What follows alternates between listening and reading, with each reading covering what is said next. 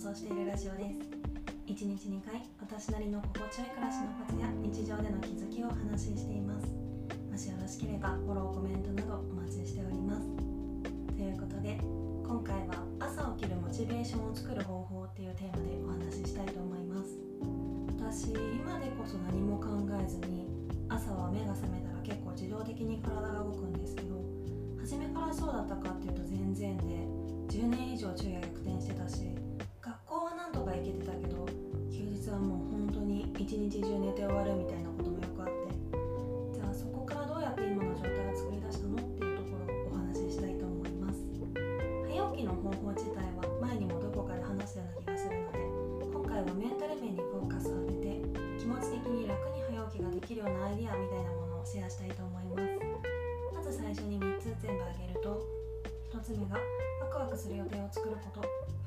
が意識が高まるコンテンツに触れること。3つ目が背筋が伸びるような人と連絡を取ることで。まず1つ目のワクワクする予定を作ること。これはまあ言うまでもないことかもしれないんですけどやっぱり絶大な効果を発揮しますね。普通に誰かと遊ぶとかイベントに行くとかもいいんですけど私が個人的に一番効果あったなって思うのは漫画の発売日で。これは今って電子書籍で12時ぴったりにダウンロードできるから今はもしかしたらあんまり効果ないかもしれないんですけど休日ほぼ昼夜逆転してた頃の私が朝に起きることができる時っていうのは決まって漫画の発売日でした。私「のだめカンタービレ」に死ぬほどハマってた時期があって映画化ドラマ化されてるから知ってる人も多いと思うんですけどそののだめの原作漫画の連載されてる雑誌の発売日だけは朝スパッと起きることができてましたね。まあ朝一で本屋かコンビニ行って雑誌買ったらすぐ帰って読んでまっすぐ寝てたんですけど無理やり予定を作らなくてもこういう漫画の発売日とか好きなアーティストがいるなら新曲の発売日とか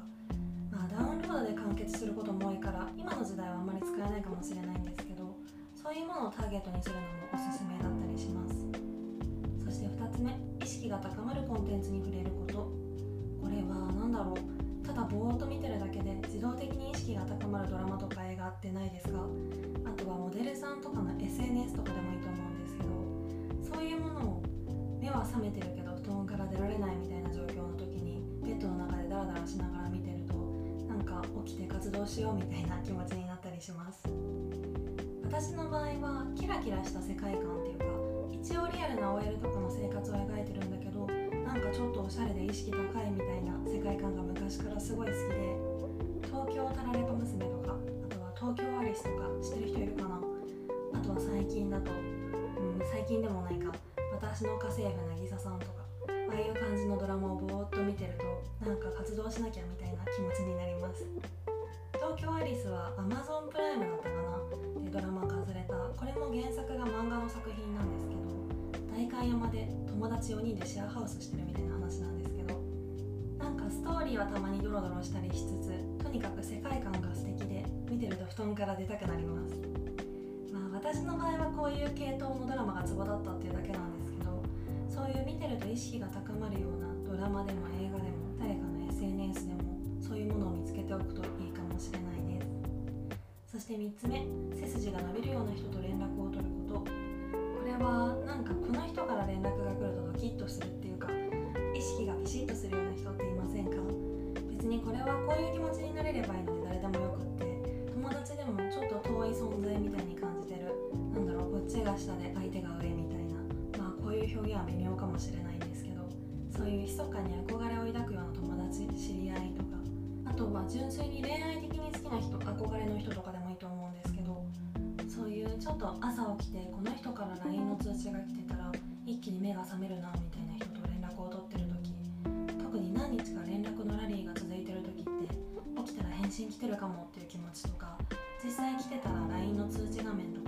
スパッと起きれることができたりするなって思います。